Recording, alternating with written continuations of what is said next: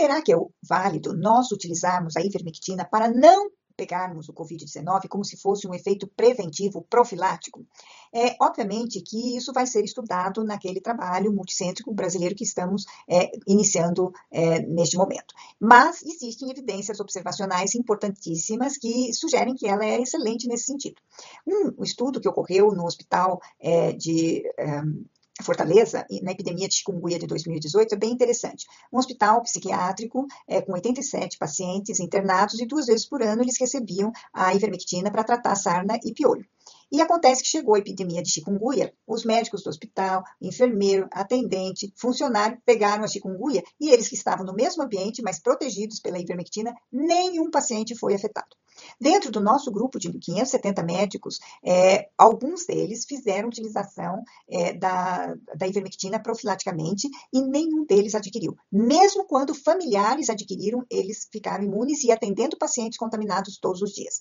É, tem algumas cidades e países que estão adotando a ivermectina em larga escala, é, tanto no Brasil como no mundo, e, e diminuíram bastante a mortalidade e o número de casos contaminados. No relato de um médico da Unimed, no nosso grupo de WhatsApp, Belém só conseguiu reduzir é, o número de mortalidade de contaminados quando eles introduziram a ivermectina dentro é, das prescrições que eram distribuídas para toda a população em inúmeros ambulatórios que foram abertos pela cidade toda.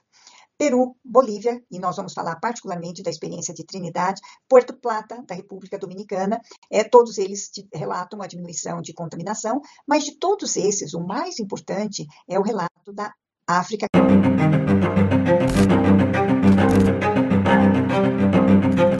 So we're in contact with carcinogens every single moment of our lives. Você não pode falar a palavra câncer, que é a mesma coisa que sentença de morte. O fato é que hoje a gente está perdendo a batalha pro câncer. Vários médicos saem da faculdade com esse ideal de dizer assim, eu vou curar pessoas. De repente se descobrem que se transformaram em meros vendedores da indústria farmacêutica. Once you understand that cancer, the biology of cancer, most of the things that we do today make no sense. Eu digo para você com toda certeza, sentença não é tendência. Se você tiver bons hábitos de vida, você consegue naturalmente eliminar esse aumento de risco.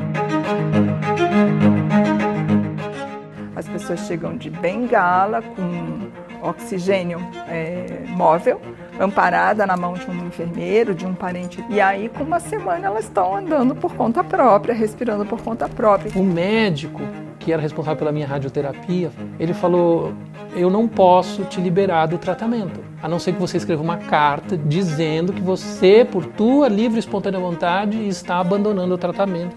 O médico pegou a carta, leu, dobrou. Quando ele guarda na gaveta, ele diz: Eu só queria te dizer uma coisa. Se eu estivesse no seu lugar, eu estaria fazendo igual.